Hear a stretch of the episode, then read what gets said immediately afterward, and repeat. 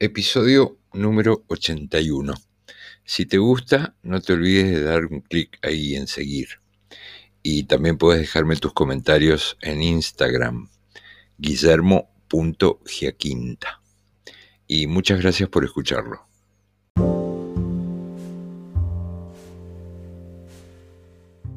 Todos nuestros operadores están ocupados, pero aguarda en línea y será atendido en instantes.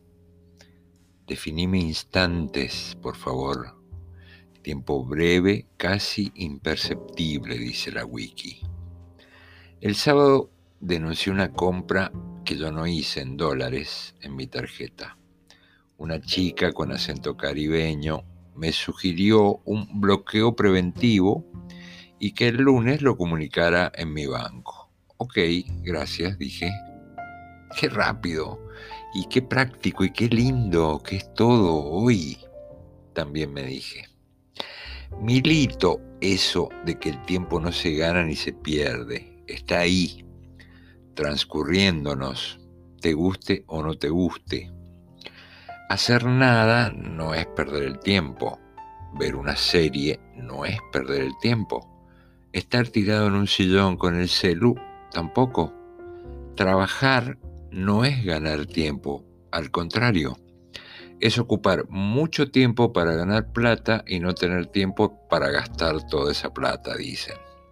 Pero estar todo el día marcando un mismo número y siguiendo las mismas instrucciones y tratar de seguir con las cosas del día con el celu en la mano y esperando a que te contesten y que no te contesten es desalentador.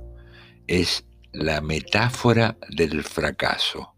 Peor, es regalarle tu día al que no se lo merece, porque tu cabeza estuvo copada y ocupada por una tarea tan imbécil y tan poderosa que no te dejó hacer otra cosa que pensar en eso y solo eso.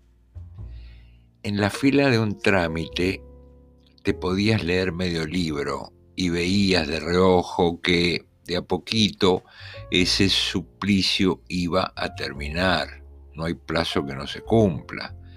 La fila avanzaba, hasta podías conocer gente o encontrarte una cara conocida y decirle, discúlpeme, no le había reconocido, he cambiado mucho. Frase genial, pero no es mía, lamentablemente, es de Oscar Wilde.